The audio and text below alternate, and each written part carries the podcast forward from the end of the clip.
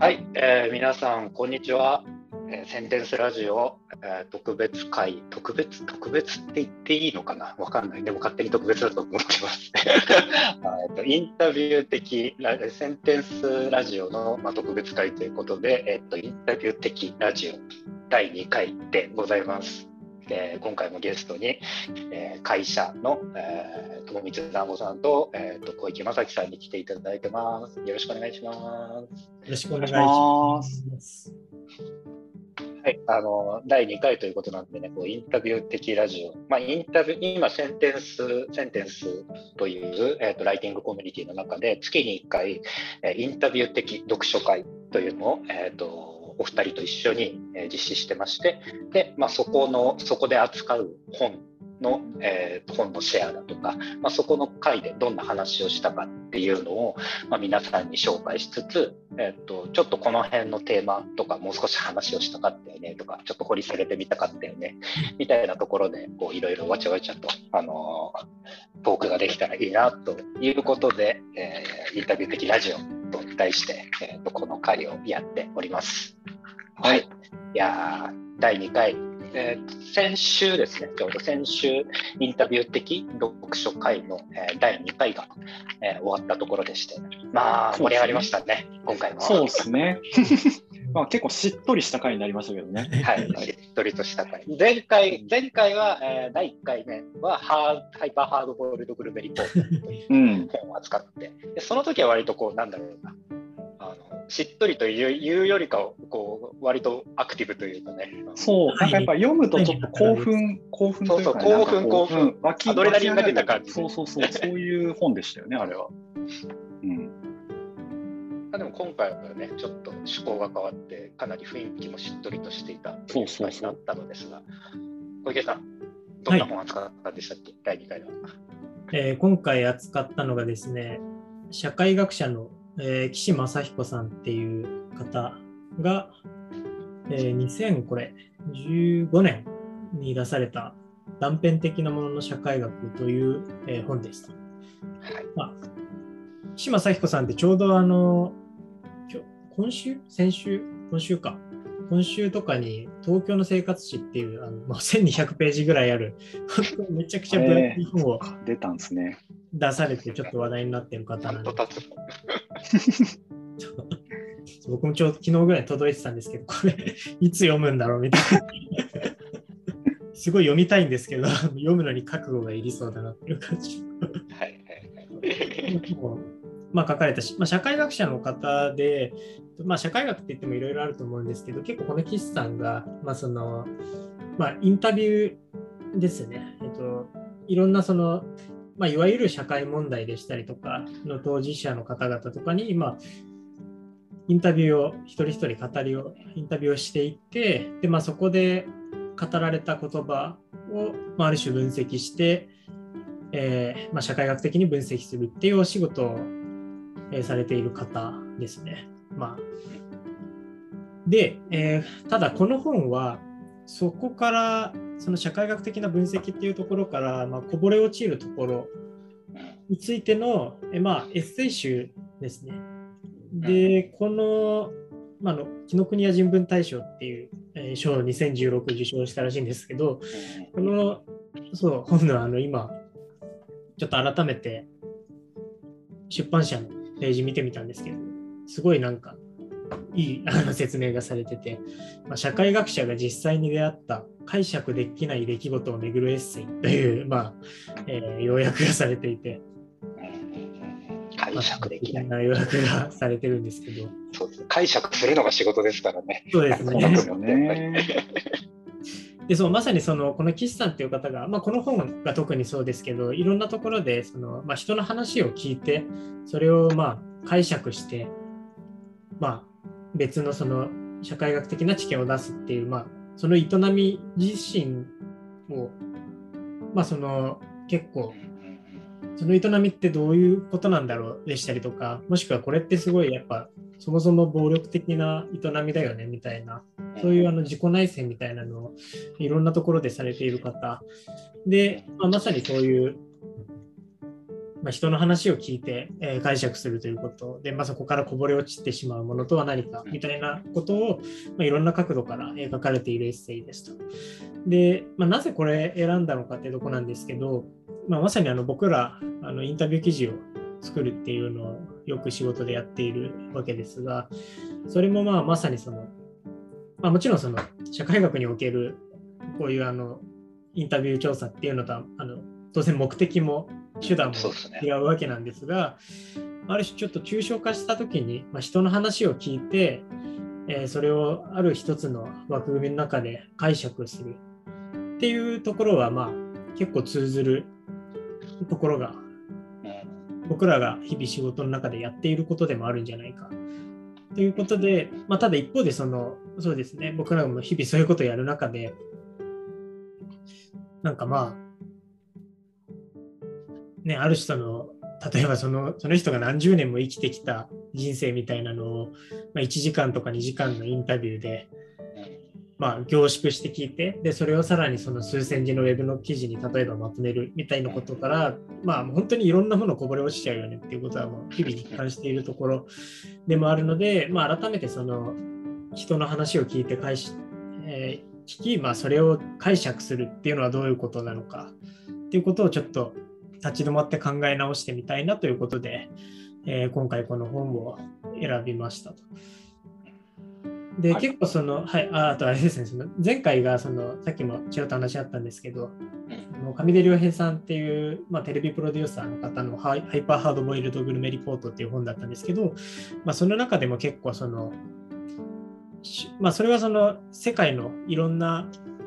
地域、まあ、一般的にやばい地域と言われているような地域に行って、えそこの人たちとの話を聞いて、まあ、飯を食べるっていうあのルポルタージュなんですけど、まあ、その行為の暴力性みたいなことが結構その本の中でも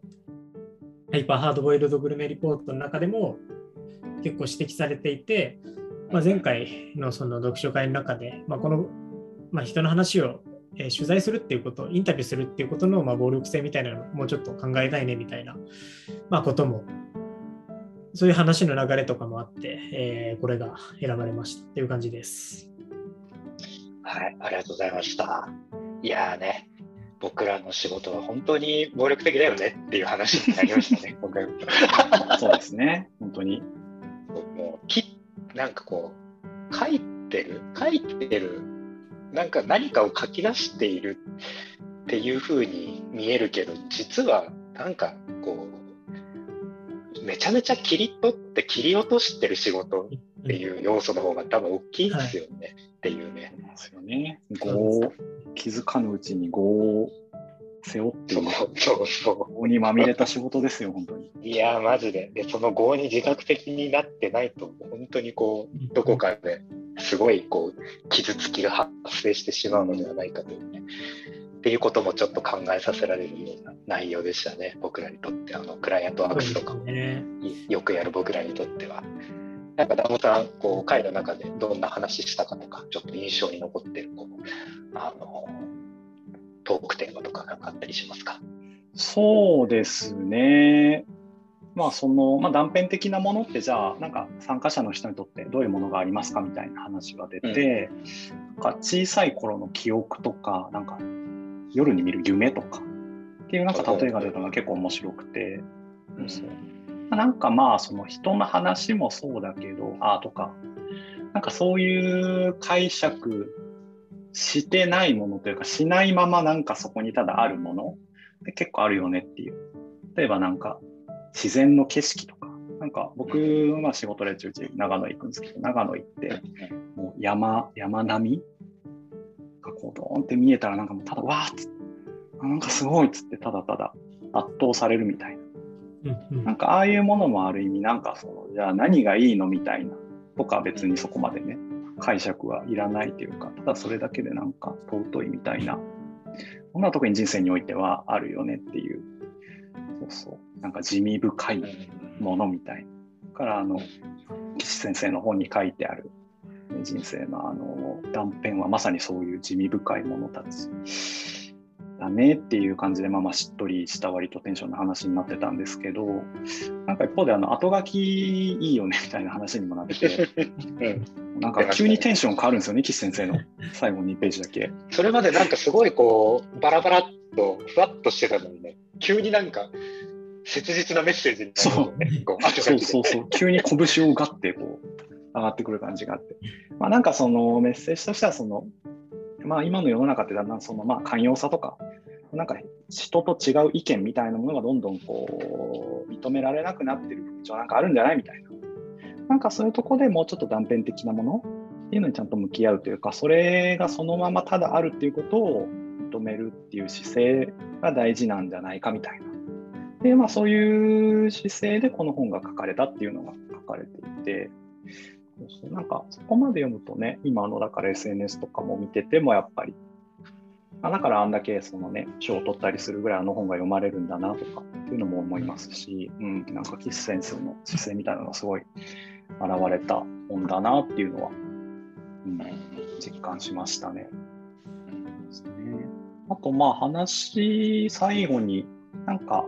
まあ、なんで私たちは書くことを仕事にしてるんですかねみたいな話に最終的になった記憶があって、こんなに辛くてこんなに危ないのにね、みたいな。確かに、そういう棒が深いにもかかわらず、そうですね。しんどいにもかかわらず。そうで結局僕は結構、あれですあの、その中でいろいろ結構、こう会の中でアンサーした記憶はあるのですけど、結構お二人の、お二人の話聞いてなかったので、ぜひ聞きたい。あ、はいはい、確かに。結構こんこんなしんどい、しんどくて危ない仕事なんで続けてるんですかっていう。西山さんもあれですよね、エゴの話をしてましたよね。うん、そうですね。まあ、もうそ、もう、なんか本質的にこう、やっぱ人の、なんだろう、語りの中に入っていくことって、入ってってそれをまとめること怖さはあるけど、まあ、なんかやっぱ怖いからこそじゃないけど、やっぱそこにワクワクしてるというか、好奇心を純粋に持っている、こう探求心というか、うん、思ってる自分がいるからじゃないかなっていうのはそう思ってますね、みたいな話をしましたね、そこでは。そうですね。僕の話をすると、僕もまさにまあ、エゴだなと思って、まあ、書くのが、まあ、面白いというか、そこのエゴがあるからやってるなっていうのあるんですけど、なんかもうちょい言うと、その、まあその、断片的なものってそのなんか言語化される前のものじゃないですか。で僕好きな作家でその大学の時のゼミで研究してた松浦理恵子って作家があの、まあ、似たようなことを言っていてこう、まあ、愛してるみたいななんか感情を言葉にした時点でもうそこからなんかそれってもうもともとの愛してるって気持ちじゃなくないみたいな言葉ってそもそもそういうものだからみたいなことを言っててでも松浦玲子は小説っていう言葉を使った表現でずっとそのじゃあ愛みたいなものについてずっと書き続けてるんですよ。もうずっと矛盾してるんですよね。なんかもう無理なことにひたすら挑戦してるみたいな人で、なんかやっぱその姿勢というか、まあ、それで十何冊か本書いてるんですけど、もちろん小説も面白いし、なんかその行為そのものがめちゃくちゃいいなと思っていて、私、まあなんか人間とはまあそもそも矛盾した生き物でもあるじゃないですか。人間の感情とか。だなんかそういう、こう、で、そうそう。で、なんか、あと僕のその両親がこう、まあ、てか母親が割とこう、なんか私とお父さん、まあ、夫ですね、その母に対しての、は他人だからねみたいなのをなんかずっと言ってたんですよ。へえー。なんか別に仲悪いとかじゃなくて、なんかただなんかその息子に対して、なんか私とお父さん他人だからねみたいなことを言ってて、まあ、あれは何なんだろうなとか思ってたんですけど、結構僕のなんか、まあ、人間性というか、結構それ根っこにあるなと思って、なんか、あそんで、まあ、結婚してなんか分かったんですけど、あんまりなんか相手に期待しすぎない方が結果うまくいくというか、うん、要はその他人だと思ってないと、なんか要は自分によって相手が変えられる、影響できると思ってると、なんか言ってなんかしてくれないとなんでだよみたいになっちゃうみたいな。なんかそういうとこからいろんな、例えば家族間のトラブルとか起こると思っていて、なんかまあだから他人だから、まあ分かり合えないわけじゃないですか、当然。別の人だから。で、そんな他人の存在のインタビューを書くとかってなんかめちゃくちゃこう、矛盾した行為なわけじゃないですか。そうですね。うん、言葉にして、で、それをなんか2回ぐらいフィルター通して世に出すみたいな。うん、なんかその矛盾してるからこそなんか面白いしやりがいがあるよなみたいな、まあ、松浦理子の話につなげると思ってけどまさに今回の本にも、うん、あの、うん、まあ本質究極的には他人のことは理解できないというかその他人の脳に入ることは不可能なのでみたいな話はかなり重要なテーマとして、うん、それは岸先生のあの何でしょう根幹にもあるんだろうなっていうのが読んでってきました、うん、それにも通じるなって今思いながら聞いてみました。そうですよね。っていう意味で結構なんかずっと考えてるテーマと近い本でもあったので。うんなるほどな。いや、そこの無理筋に、無理筋だからこそずっと突き詰めたいみたいな、うん、結構なんか分かる気がしますね。分からないから、分からないからね、知りたいし。うん、うんなんかそこらありますよね、こう未知に対する、なんか、こうもう圧倒的、圧倒的ななんかこう興味というか、惹かれてしまう。ななんなんでしょうかねこうでも未知だからこそ怖くてなんか距離を取りたいみたいな感情も一方ではあったりはするんですけどねきっとそこには。そうですよねうんうん。これは何なんですかね。であとなんかそのエヴァみたいにもうみんな一つになればええやんみたいなっていうのなんかあるじゃないですか。も一緒になったらなんだろう。ね、その自分っていう存在はなくなっちゃうわけなので。てか、あとなんか今ちょっとふと思い出したんですけど、南、う、ん、さんの怒れないみたいなエッセイも書かれてたじゃないですか。ああ、書いてた書いてた。あれとかもなんか今の、その、こなんだろう根底的な人間観というか。そうそう。でもそこはマジでつながっててそう。なんで怒れないんだろうと思ったらそこなんですよ。まあどうせ他人だしまあいいやみたいな、うん、って思ってたんですけどそうそうですね。なんかそこを認識した上で、でも、その上で、まあ、怒んなきゃなというか、うん、なんか踏み込め、踏み込まなきゃいけない時ってあるよなってなんかなりましたよね。うん。そうそうそう。そう、だから、まあどうせ他人だし、わかんないし分かり合えないよねってなっちゃうと、やっぱりあんまり、まあ、面白くなくなかったりとか、いいことにはならなくて、まあ、岸先生の本もそうじゃないですか。なんかそもそも断片的なものっていうものを本で残すっていうね、なんかよくわかんないことをしてるのは多分そういう、うん、抗いというか。そう、でもせざるを得なかったんでしょうね、きっと。うんうん、そうそうそうそう。あれ、学問とはやっぱり対極的な位置づけにある行為だと思って、この断片的なものを断片的なままに収集するっていうのも。うそうですよね。分かるを積み重ねていくのが、そうそういわば学問だと思うんですけど。こう定義定義を与えたり、意味を付与したりするのがやっぱり学問の仕事、大きな役割であるから。でもそれによってきっとこぼれ落ちてしまうものたちへのなんかこう眼差しをずっと多分岸さんは持っていてうん、そうですよね。生活史とかもそうですよね。東京の生活史がそれだけ分厚くなってしまう理由とかも、なんかその辺に多分そうですね。うん、あれはだからあれ、あれだけ、なんかいろいろ、多分いろんな人の話がそこにバラバラっと無作為に収集されてるっていうことに価値があるから、やっぱりあの厚さになるし。あれがね、7人ぐらいだと、やっぱりちょっとまた意味合いがね、違ってくるというか。うん、結構だからその、まあ、ちょっと強引につなげるとあのなんて言ったらいいんですかね、まあ、世の中にいろんな文章があると思うんですけどそのなんて言ったらいいんですか、まあ、いわゆるそのエンターテインメントとかのための文章というかそういうまあ僕らが作ってる、まあ、エンターテインメントっていうのもちょっと微妙かもしれないですけど、ななんでしょうね。まあその、じゃあ、あの、あえてまあ岸さんが普段多分仕事でやられてるような、その、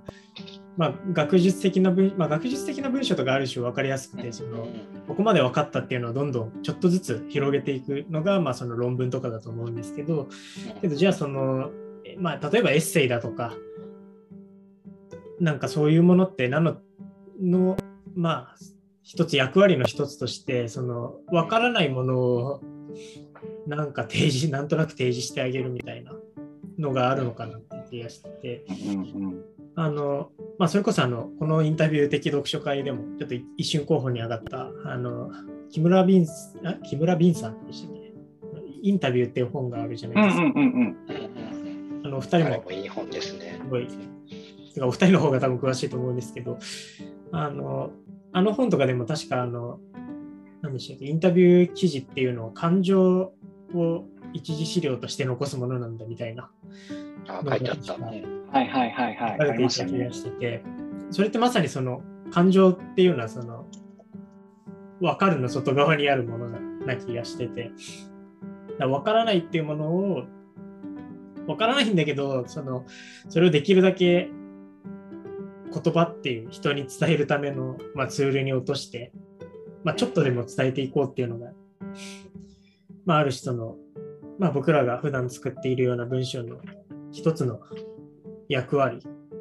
なのかなみたいなのをちょっと今思いました。聞いてね、あ、木村俊介さんですね。木村俊介さんですね。大変失礼しました。ニュースっぽい。でもそうですね、本当になんか残す、残して伝える。そうですね、なんかウェブだとこう、なんか本の方はもうちょっと残すってなんか意味合いというか、価値があるじゃないですか。で、ウェブってなんかちょっとそこのを忘れちゃいがちだと思うんですけど、残す。でも逆に、めっちゃ残る可能性もあるよなっていうのがあって、うん、まあそのサーバーが消えたら終わりとかもそうやって終わってったメディアもいっぱいあるんですけど、逆に本って結構アクセスのハードルがあるじゃないですか、取り寄せたりとか。うん。まあ、ある意味、まあ、10年とか20年とかウェブ上に残り続けて、かつもうワンクリックでその情報にアクセスできるって意味では、ウェブの情報ってすごいこう、すごいことだなと思っていて、かつ、ね、それが何年、何十年単位では全然残る可能性があるっていうことなので、まあ、残す作業でもあるんですよね、我々のインタビューという行為は。いや、本当そうですよね。そうなんか本本の方がまあ残るって感覚的にはこうパッと思ったりするんですけど、まあ、前ブックライターのあの佐藤智美さんのイベント、うんうん、佐藤智美さんが喋ってるイベント聞いてた時にすごい印象的だなって思ったのはもう僕あの佐藤さんはいや本の方が残んないんですよってもう断言してああそうなんですね。えー、だってウェブの方がまあその今言った団子さんが言ったようなそのボタン一つで消えちゃうとかサーバーの問題でなんか消えてしまうっていうのはもしかしまあありそういうリスクがあるとは思うんですけどでも本なんかまずあの出るものも限られてるし出たとしても売れなきゃすぐにもうあの絶版になる。うんそうっすよね。確かに昔よりね。絶版になる本の方が圧倒的に多い。うん、でも一発、一回絶版になっちゃったらもうそれは普通の人には手に入らないし、まあ、そもそもさっき言った団子さんが言ったようにあの内容にアクセスしようと思った時にやっぱもう絶版にもし仮に絶版になってたらもう国会図書館行かないとないんでとかそういうものになってしまう。でもウェブだったらこうもしかしたら検索して何かしらのこうキーワードでこう。誰かが見つけてあのひこう誰かが見つけて役に立つかもしれないけどなんかもう本だと一回絶版になっちゃうともうそういう可能性すら途絶えちゃう、うん、から残んないですよ本の方が。皆さん誤解されてるかもしれないです。いやなんかそれを出版点数もめちゃくちゃ増えてますよね言ったら。昔よりいや本当本当、うん、どんどんもう流れて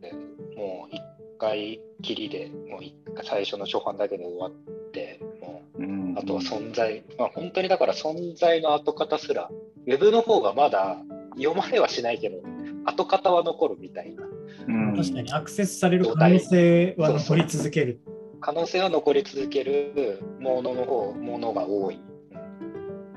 でも本だともうそうもいかないそれを自分の力で同行することもできるし、うんっていうのはなるほどなって思いましたね、聞いてて。確かに、ウェブって意外と残るってそうそれでなんかちょちょうど今ついさっきあのあの聞いてたあの動画で言ってたことを思い出したんですけどあの、まあ、お二人もご存知だと思うんですけどあのテレビドラマ研究家の若室美奈子さん。はい。あ、はい。教わってました中授業何回か、はい、そうですよね。お二人の母校の先生はいはい。あの人のあのちょっとあの番組聞いてたんですけど、なんかその結構そのテレビドラマっていうものがすごいあのの歴史っていうのを紡ごうとした時にもう個人的なものにならざるを得ない理由みたいなのがすごい興味深くて、あのまあ、最近のドラマとかだと結構その、まあ、ウェブにも残ってたりとかあとテレビ局とかにもいっぱい残ったりすると思うんですけどなんか結構昔のその例えば670年代のドラマとかってなんかその、まあ、そもそも当時録画っていう機能ないじゃないですか。かつなんかそのテレビ局に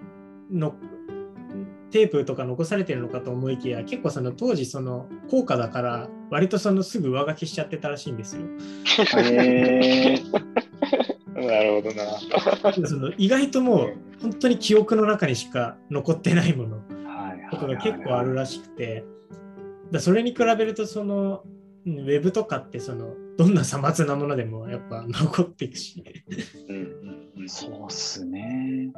確かにあのドラマだと、だから最近あの出演者が不祥事を起こすとね、お蔵入りというか、なんかあのね、ソフト化とか配信停止とかなって、そういうのマジで見えなくなったりありますもんね。ね大和なでしこは長いこと見れなくなって、僕はすごく悲しかったよ。そう、そうっすよね。そうです、そう。結構昔の好きなドラマ、そういうのあって。確かになんかアニメとかもそういうの聞いたことありますわ。アニメも多分あるだろう、そうそう。なんだっけ、あの、ニコ動とかでめっちゃ、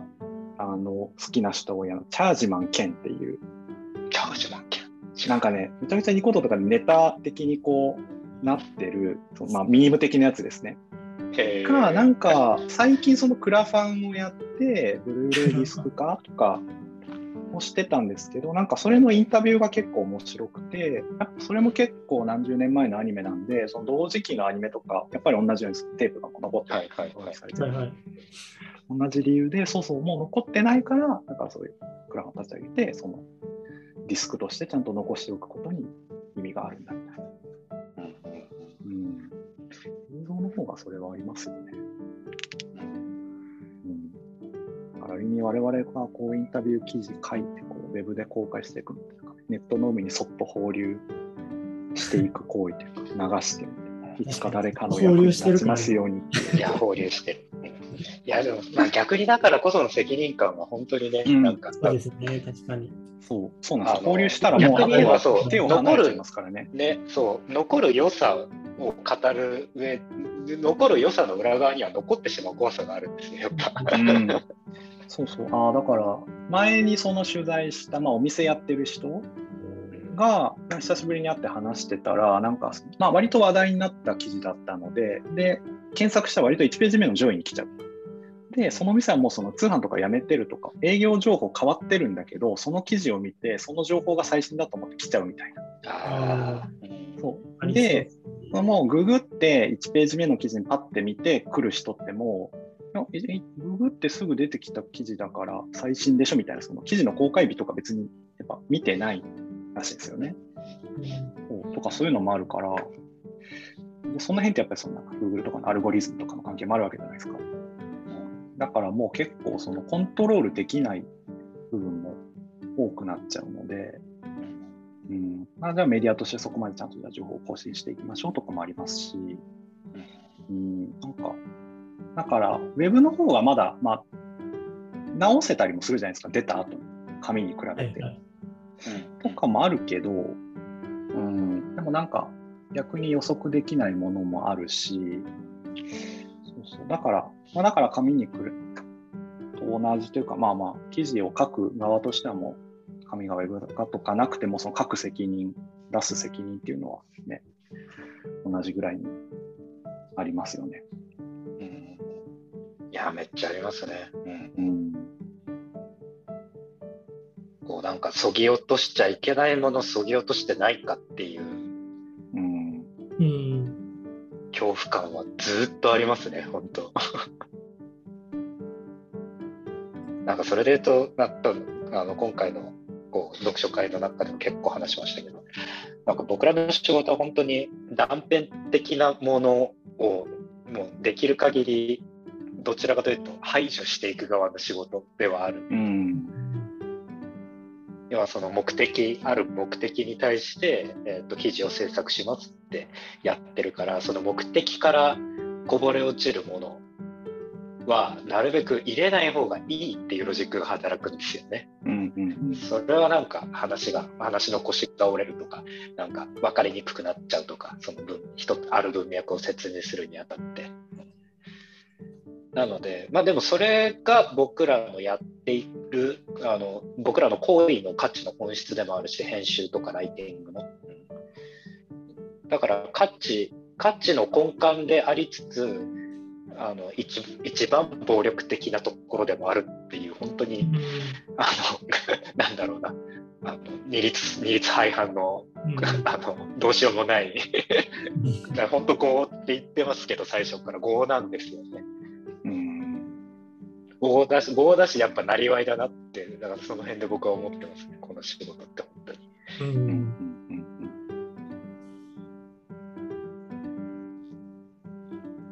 そうですね。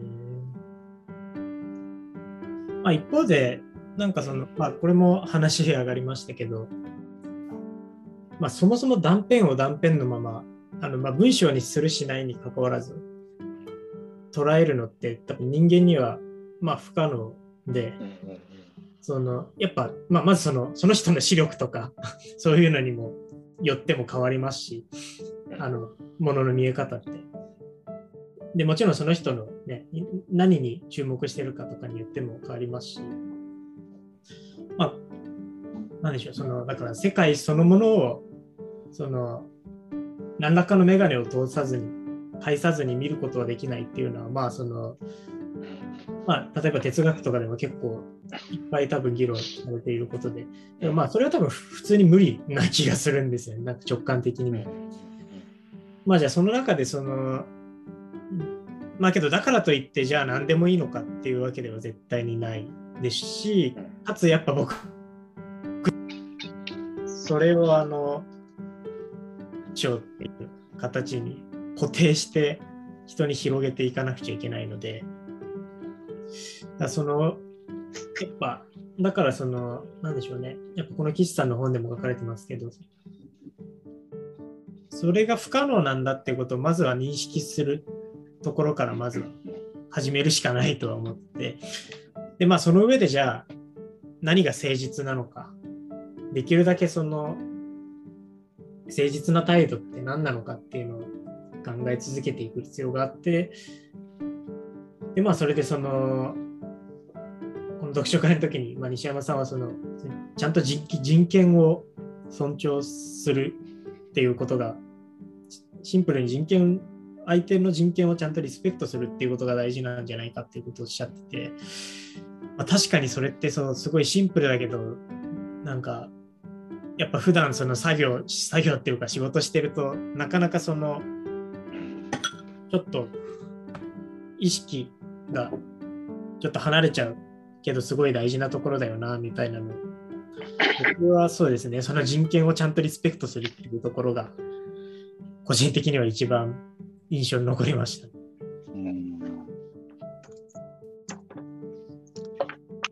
いやそうなんですよね。僕らが普段なんかもう業務としてやりすぎてて当たり前になりがなってきちゃうそのインタビューとかって多分いっぱい人やってると。でもそれを本当に一人一人のこうなんだろうな人格とかもう本当に人格を扱っているあの大事な人格をお借りしてるような行為になって、やっぱ一回一回ちゃんとこう相手のなんだろうな相手の本当になんか相手の全体性みたいなのをちゃんとこう尊重できてるかどうかって本当に吟味しな吟味しながらこう多分慎重になりすぎるほどに慎重になりながらやっていかないといけないんだよなっていうのは、うん、なんかすごい、こう、もうここ数年ぐらい、なんかまあでもがむしゃらに、最初の2、3年がむしゃらにやってた頃にそこまで気にしてたかということ全然できてないなって反省はあるんですけど、その反省があるからこそ、まあうん、うん、今は気をつけようっていうのはすごい思ってますね。そうですよね。まあそこでだからそのね、何人もの目を通すって意味で編集者とかね、そういう役割の人も必要だねっていう話にもなりますし。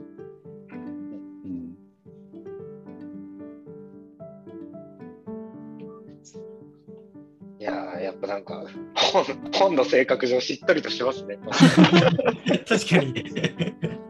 この前もこんな感じの空気感。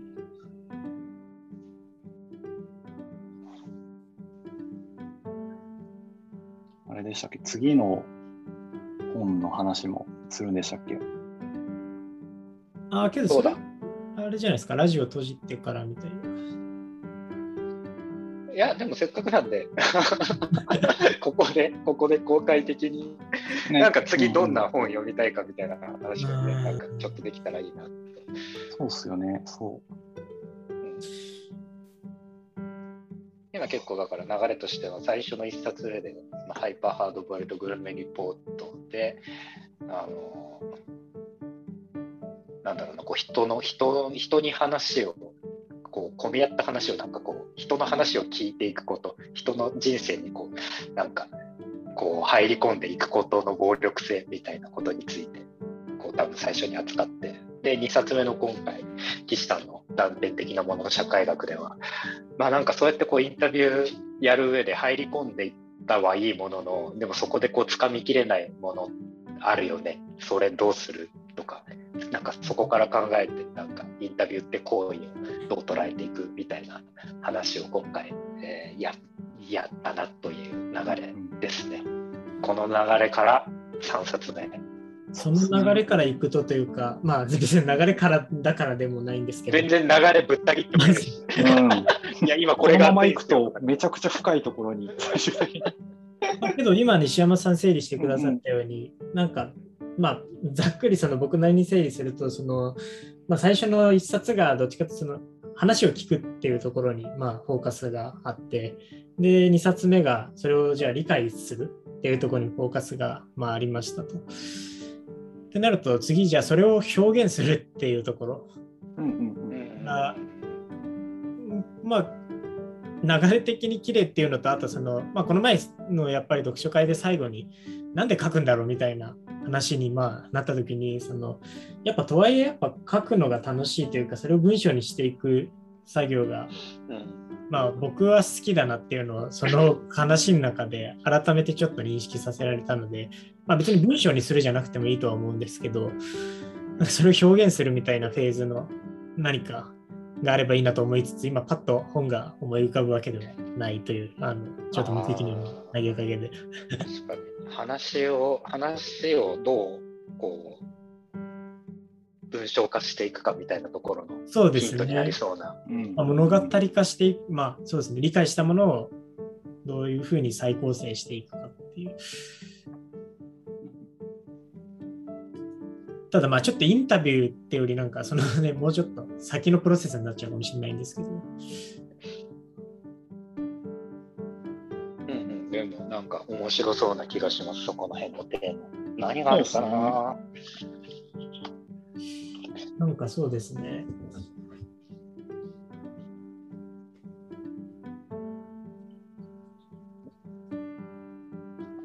南郷さんはなんかこう、どんな本がこう良さげとか。あ、でも、そういうなんでしょう。結構その、インタビューというものへのスタンスみたいな話が結構続いてるので、もうちょっとなんでしょうね。まあ、テクニックまでいかなくていいんですけど、まあ、どう表現するのかとか、まあ、アウトプットの方によった視点に行くのはなんか確かにいいなと思ってます。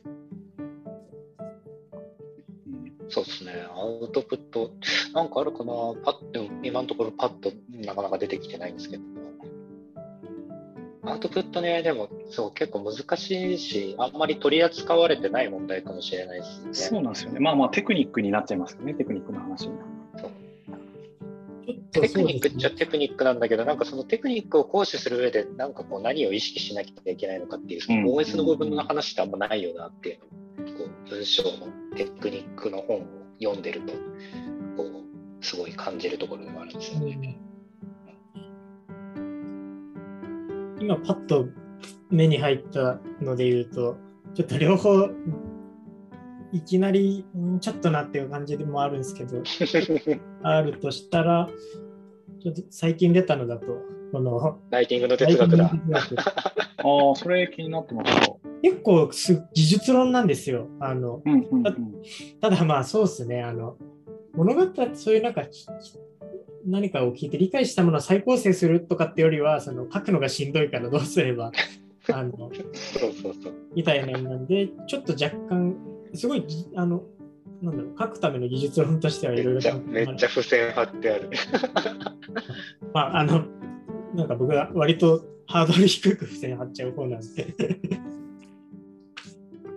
参考になるんですけど、確かにちょっと今回のそのインタビュー記事っていうのはちょっと微妙かな。もしかしたら合わない。インタビューっていうよりはどっちかっていうと自分の中にあるものをどうやって出していくかみたいな。ああ、そっかそっか。あでも書けないってテーマはなんかいいっすよね。そうですね。けどその書けなさっていうものにどう向き合うかっていう本。そうなんかまあ我々も多分まあ僕もめっちゃありますし他のね方にもあると思うんですけど書けめっちゃ書くのに苦労したインタビュー記事とかやっぱあるわけじゃないですか。うん、全部ですね。そう なんかそういうのがなんで書けないのかみたいな。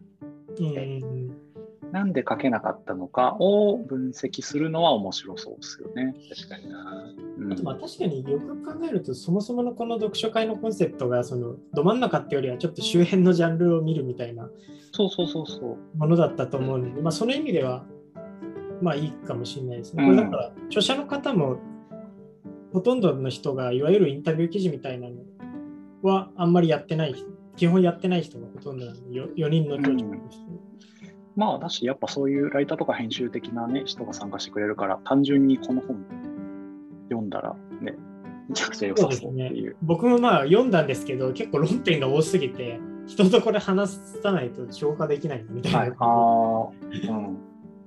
僕がそれをこうインタビュー的に、うん、こうなんかインタビュー的な素材として読こう読み取るとどんな学びがあるかっていうのはね、うん、こう一ついい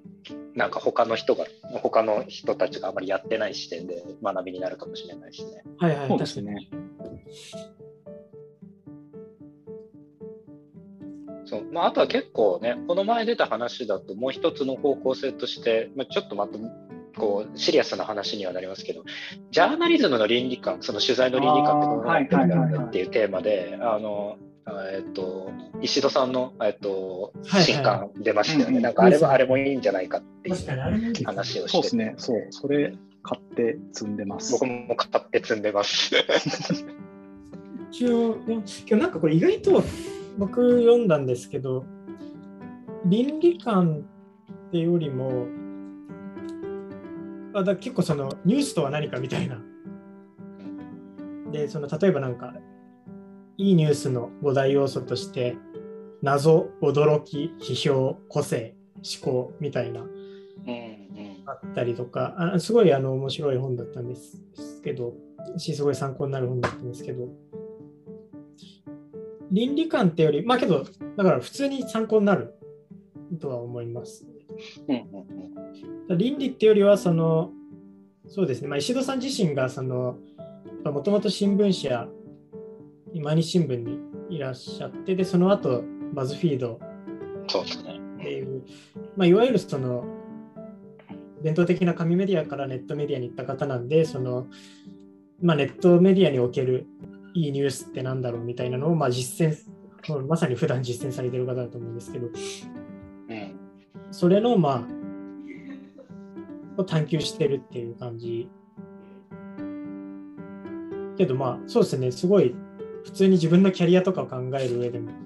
ニュースの書き手、作り手の分類とかもされたりしてて、興味が内在するタイプ、内在型、外在型、専門型みたいなのとか。へえー。それはめっちゃ参考になりそう、その辺。インタビュアーとは何かみたいな話。ね、だから割とその、まあ、倫理観っていうのがはだからその扱われてはいるんですけど多分そんなメインではないかなってただ普通にこれはすごいあの読んでみんなで話したら楽しいとは思いますね。いいですね。じゃあ、そのどちらかとか、まあ、あと木村さんのインタビューとかでもいいですしね、結構、台本で、インタビューの話するとかだと。いや、そう、扱いたい本はいっぱいあるんですよ。そうですね。そうなんですよ。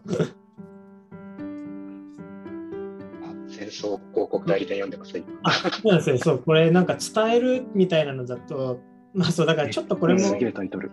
いや、でもそれもいい、いいテーマですね、インタビュー的に扱うとしたら。うん、まさにそう情報操作によって、まあ、戦争 PR によって、その、まあ、世論とかどうやって作られていくかみたいな。まあ、だいぶこれは本当にジャーナリズムの本だと思うんですけど。そうね、なんか、こんなに正しさとかって外側からいくらでも作り出せちゃうし作り出されてきて世の中ごちゃごちゃしてたんだっていう結構衝撃を受ける本でありますね。そうですねこれはなんかまさにその倫理性とかをすごい考える上では。うん、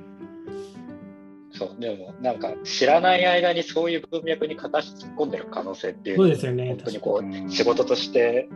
こうやってる何かを伝える仕事としてやってる上ではなんか覚えておかなきゃいけない視点だよなっていうのは本当思いますね。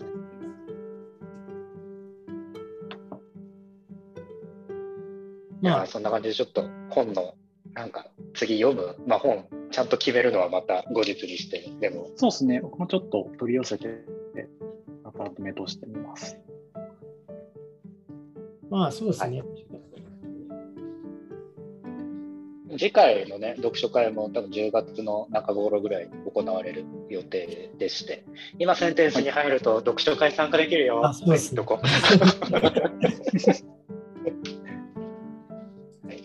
いうことで、そろそろ締めたいと思うんですが、なんかお二人、今回の読書会のこうトータルで、なんか、どんな感じだったかとか、こう感想を最後に締めていただけたらと思うのですが、いかがでしょうか？そうっすね。あの僕結構そういう、うん、あのこういう何でしょう岸先生の本みたいに姿勢の人インタビュー集みたいなのが結構好きで、あそうだから読書会でもなんだっけあの普通の人東京普通の人新聞。あ出ましたねそれはね。そうそう。なんかそういうの好きだったんですけどなんかなんで好きかの理由がちょっと分かったというか。うん、まあこういうインタビューみたいなのを仕事にしてるからこそ逆にそういうこう普通の人たちのね、話、人生の話にやっぱ関心が向くんだなみたいなの結構分かったのは発見でしたね。うん、そこの尊さというか、それを改めて再認識したなみたいな回でした。僕はそうですね、なんか話してみて分かったこといっぱいありますよね。なんかあ小池さんお願いします。あ僕もさっきも言ったんですけど、あのこんだけまあ危なくてしんどいのになんでやってんのかみたいなのを改めて内省する機会をいただけて、で、まあ、その結果、やっぱなんだかんだ、まあ、好きなんだよなみたいなことを改めて認識できたのが、そこが個人的には一番の収穫でしたね。っていうか多分まあなんか続けてる人はある程度そういうところはあるんだろうなっていう気もしますし。うんうんまあ、好きっていう表現が適切かは分かんないんですけど。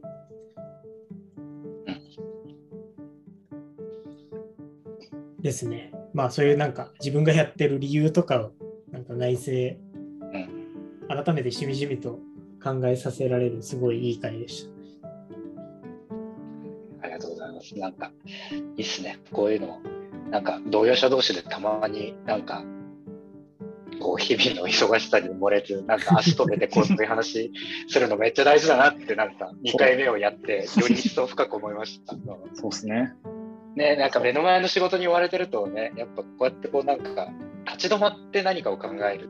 こう立ち止まらないとなかなかこうそこまで考えられないテーマってやっぱりあると思っていて、うん、なんかこうそういう話はこうやってね定期的にこう月に1回ぐらいあのできるっていう場はすげえ尊いなって僕もなんか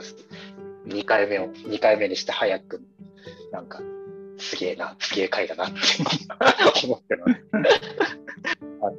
ね、いろんな人と話したいですね、本当これを聞いて、うんうん、こういうテーマについて。ですね。はい。はい、というわけで、じゃあ、第3回目も、えー、っと、来月にやってね、またこのラジオ、こう、や、セットでやっていきたいと思ってますので、楽しみにしていただければと思いつつ、まあ、ちょっと内容、どんな読書会内容気になるなって思った方は、ぜひ、ちょっとセンテンスのあのセンテンスメンバーになることを検討していただけたら嬉しいなと思ってます。ということで、はい、えー、今回も小池さんと団子さん、どうもありがとうございました。また次回もよろしくお願いしま